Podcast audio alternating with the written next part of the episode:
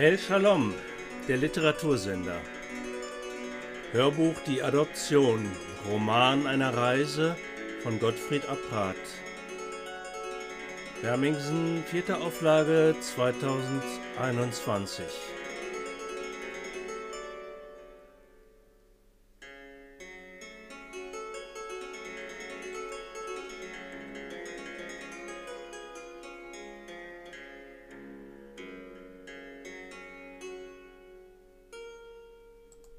23. Kapitel spät abends.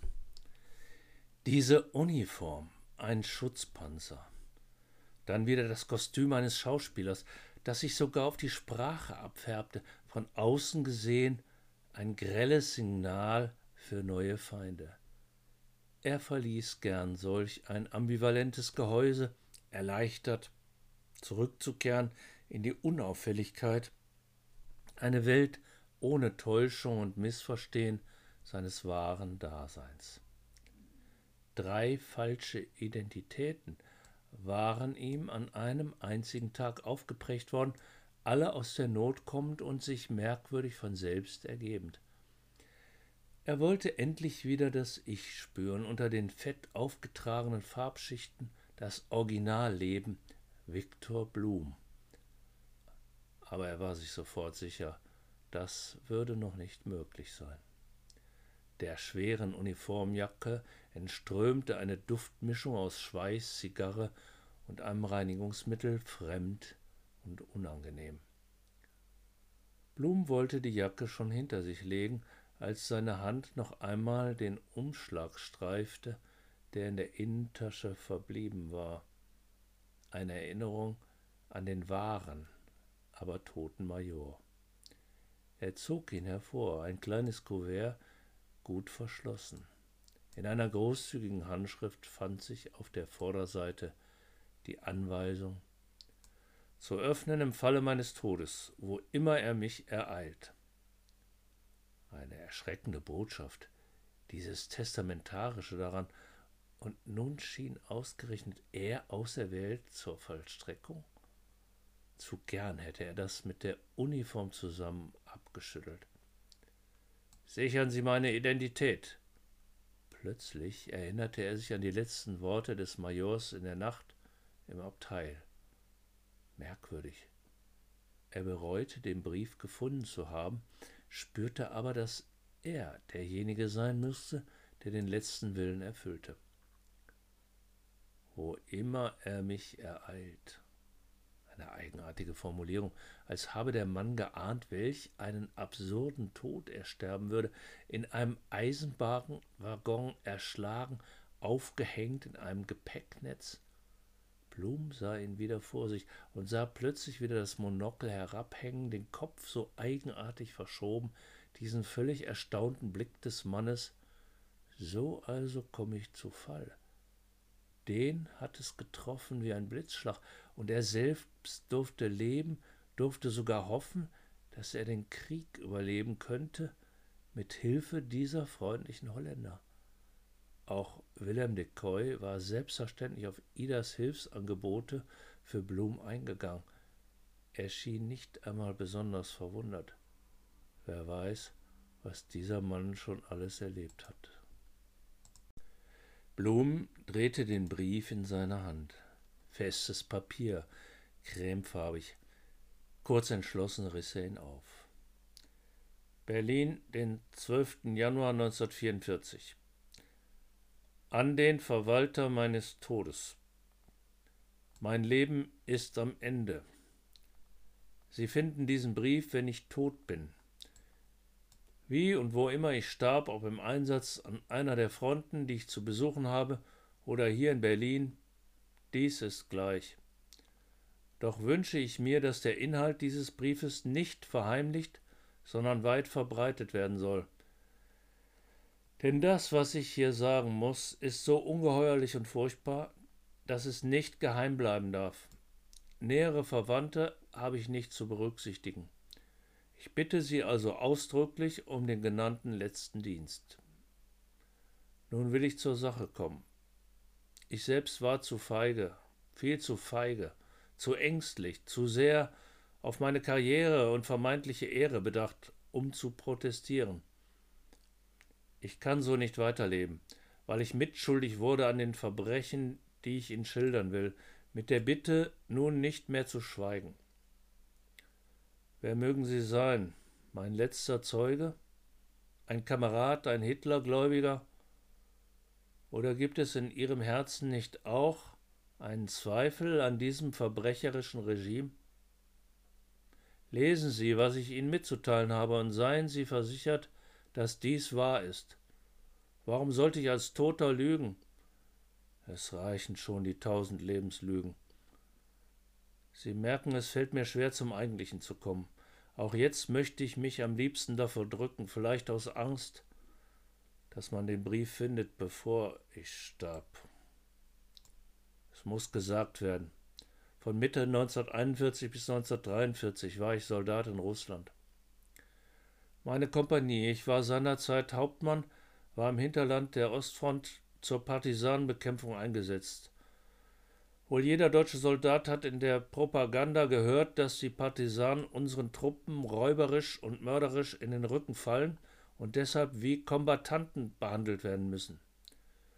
Die Kampfesart der Partisanen ist heimtückisch, sagte uns von Brauchitsch, und der stand Hitler immer kritisch gegenüber. Aber es gab auch so gut wie nie Gefangene. Alle wurden rückhaltlos und auf höheren Befehl hin erschossen teilweise ertränkt oder in Gebäuden verbrannt. Schon dies halte ich für ein schweres Verbrechen, das meiner Offiziersehre total entgegensteht. Doch ich machte mit aus keinem anderen Grund als innerer Feigheit, elender Kadavergehorsam. Es kam noch viel schlimmer. Als sogenannte Vergeltung wurden auch hundertfach unschuldige Frauen und Kinder ermordet. Wer Partisanen hilft, gilt selbst als Partisan und wird erschossen. Sind die Saboteure nicht sofort zu ermitteln, so werden aus der Bevölkerung Geiseln festgenommen. Diese Geiseln werden erhängt. Die Anweisung, die ich hier zitiere, kam nicht von einer SS-Stelle, sondern von dem Oberbefehlshaber der dritten Panzerarmee. Ich schreibe auf, was offiziell angeordnet wurde, damit es bekannt wird. Im Frühjahr 1942 startete eine Operation unter dem Decknamen Bamberg. Damals wurden tausende Partisanen getötet. Wir erbeuteten aber nicht einmal 50 Waffen. Ich erinnere mich, dass an einzelnen Tagen, an denen Hunderte von angeblichen Partisanen erschossen wurden, keine einzige Waffe erbeutet wurde. Daran erkennt man das Verbrechen, das hier auch im Namen der deutschen Wehrmacht auf die ich einmal stolz gewesen bin, verübt wurde und wird. Die meisten Erschossenen waren jüdische Zivilisten. Es herrschte allgemein die Überzeugung, leider auch in der Wehrmacht, dass jeder Jude, jede Jüdin, auch jüdische Kinder quasi als Partisanen gelten können. Und das ohne jeglichen Beweis. 1943 wurde es noch viel schlimmer. Ganze Dörfer wurden niedergebrannt, die Ernte vernichtet, alle Zivilisten ohne Prüfung erschossen. Hitler ordnete selbst im April rücksichtsloses Durchgreifen an. Ich weiß aus Berlin, wie sehr die deutsche Zivilbevölkerung zurzeit durch den angloamerikanischen Bombenterror unter dem Krieg zu leiden hat. Aber was das russische Volk in diesem Krieg erduldet, jedenfalls dort, wo ich im Einsatz stand, ist weitaus dramatischer. Ganze Landschaften sind eine einzige Wüste geworden. Ich habe wohl gezögert, die Befehle zu befolgen, aber der Druck war zu groß. Ich habe mich krank gemeldet. Man hatte Verständnis, forderte aber immer wieder Einsätze. Man verstand meine vorsichtig vorgebrachten Einwände nicht. Wir müssen die Partisanen doch als Feinde betrachten, hielt man mir immer und immer wieder entgegen. Ein Kamerad, ein eigentlich ganz normaler, vernünftiger Offizier, erläuterte mir tatsächlich an einem Abend, dass er diese Elemente, wie er sich ausdrückte, nicht eigentlich für Menschen halte, sondern für so eine Art Ungeziefer. Ich konnte nicht mehr mit ihm sprechen und ging. Ich stand schon als Versager da. Nun nimm's doch nicht so tragisch, riefen sie mir zu. wenn Sie mich grübeln sahen. Das waren noch die wohlwollenden Äußerungen. Einer saß im offenen Kübelwagen und fuhr zum Einsatz. Die Melodie pfeifen, nur nicht aus Liebe weinen. Ich glaube nicht mal, dass ihm der Zusammenhang bewusst war. Am liebsten hätte ich hinterhergerufen, so ward die Lüge geboren schon in der ersten Nacht. Dann habe auch ich gemordet, sogar eigenhändig. Ich dachte, ich könne mich nicht mehr drücken. Es würde auffallen, schwerwiegende Folgen für mich haben. Ach, hätten sie mich nur mit erschossen. Wohler wäre mir jetzt, es wird mir schlecht, wenn ich an die Tage des Einsatzes denke. Ich verstehe mich nicht mehr. Ich versuchte eine andere Tätigkeit zu erhalten. Endlich gelang es mir. Ich wurde zur Abwehr versetzt. Oktober 1943. Ich dachte zuerst wirklich einen Moment lang, ich sei erlöst. Und ich wurde sogar befördert für meine Verdienste bei der Bekämpfung der Partisanen. Jedes Mal seien sie versichert, wenn mich jemand mit Herr Major ansprach. Wurde mir übel, dieser Titel für diese Taten. Ich versuchte mich abzulenken, beschwichtigte mich selbst mit Ausreden. Doch schreien die Opfer immer lauter in mir. Ich erwache nachts von fürchterlichen Albträumen, sehe die ängstlichen Gesichter vor mir, vor denen ich meine Härte erprobt habe. Sie schauen mich an, flehend, eindringlich, menschlich. Es quält mich unendlich, reißt mich ständig aus meiner Arbeit raus. Kaum noch kann ich meiner Tätigkeit gerecht werden. Meine Dienststelle ach, ist noch geduldig, erträgt meine häufigen Krankmeldungen. Doch es geht nicht mehr. Ich weiß nicht mehr weiter. Wie soll ich mit dieser Schuld leben? Ich rase manchmal durch das Land, schmeiße mich hinein in irrwitzige Tätigkeit, organisiere und treffe Anordnungen. Ganz in alter Gewohnheit. Niemand merkt was. Alle nehmen es als normal hin. Und ich bleibe innerlich so leer so wund von diesen Taten. Ich trage mich mit Plänen, die an Hochverrat grenzen. Ein Umsturz ist geplant, man hört davon, hier und da versteckte Andeutung. Aber immer wieder bin ich zu feige, selbst mitzutun. Es wird die Toten auch nicht lebendig machen. Ach, verzeihen Sie, ich will mich nicht selbst bedauern, glauben Sie mir. Mir liegt daran zu sagen, dass ich persönlich am Ende bin. Ich kann so nicht mehr weiterleben.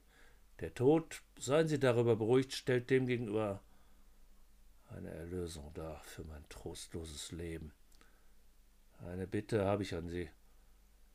Ich weiß nicht um Ihren Glauben an andere Mächte als die, mit denen wir es auf dieser Welt zu tun haben. Aber beten Sie um meine Seele. Ich meine wohl eigentlich beten auch wenn mir das immer so fern lag. Ja, beten Sie für mich, ich kann es nicht mehr. Ich möchte so gerne glauben, ich hoffe inständig, dass es ein Paradies gibt. Ist da nicht auch der neben Jesus gekreuzigte Verbrecher dahin aufgenommen, weil er seinen Erlöser gefunden hatte? Ich schließe.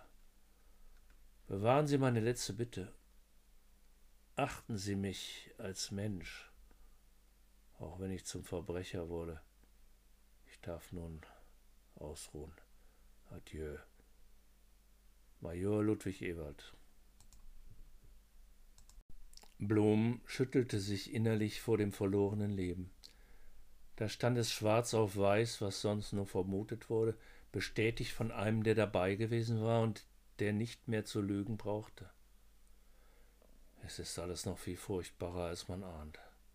Was ist dort geschehen? So viele Freunde waren in diesen dunklen Osten des Krieges deportiert worden. Es berührte ihn, dass der Major ein Gewissen gespürt hatte, irgendein Rest von mitmenschlichem Innehalten.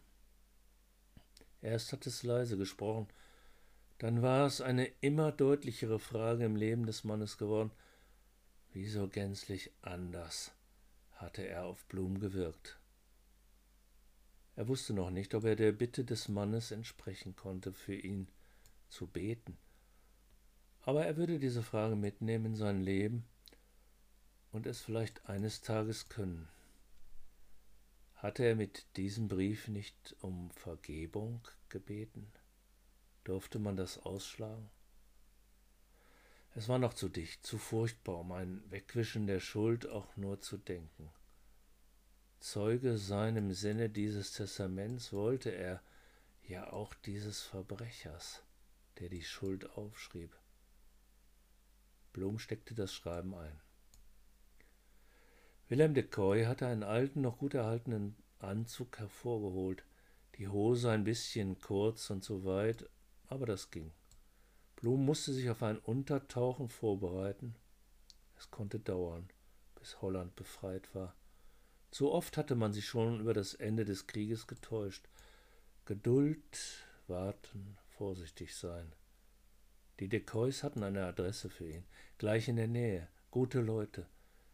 Nur war die Spur, die er hinterließ, sehr breit. Es war nicht ungefährlich, auch jetzt nicht. Um zu überleben, musste er auf der Hut sein. Überleben bedeutete Zeuge sein dieser Zeit, der Verbrechen und der Menschen, die Menschen blieben. Blums Gedanken hingen an Hesse, dem ängstlichen und vorsichtigen, aber dann auch mutigen Mann Gottes, dem Prediger, ein frommer Mensch des Wortes, nicht einmal so sehr der Tat. Und doch hatte er hier überall seine bisherigen Verhältnisse hinweg zu seiner Rettung beigetragen. Sie mussten sich nun bald trennen. Blum wünschte ihm Glück. Wohl auch viel Kraft für die Arbeit an der Menschlichkeit und Gerechtigkeit. Er würde den Mann vermissen sein stilles Fragen, seine Freundlichkeit, die Güte in seinen Augen. Aber es würde etwas bei ihm bleiben von der Nacht und diesem Tag, den sie gemeinsam gingen in so außergewöhnlicher Weise. Ein Christ, dem ich Jude sein durfte, dachte Blum. Viel Kraft kann daraus wachsen.